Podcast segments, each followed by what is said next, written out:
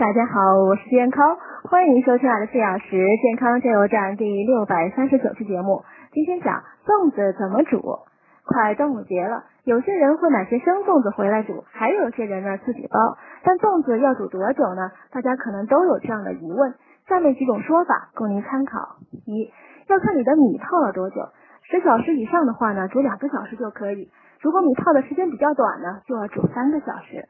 二，把包好的粽子放入高压锅中加水，水呢要漫过粽子约一点二厘米，再沿锅盖，烧开锅后呢，扣上升压阀，用中小火煮约三十分钟就熟了。三，粽子在加工前呢需要浸泡一到两天，所有水分充分进入糯米内呢，相对就好煮些。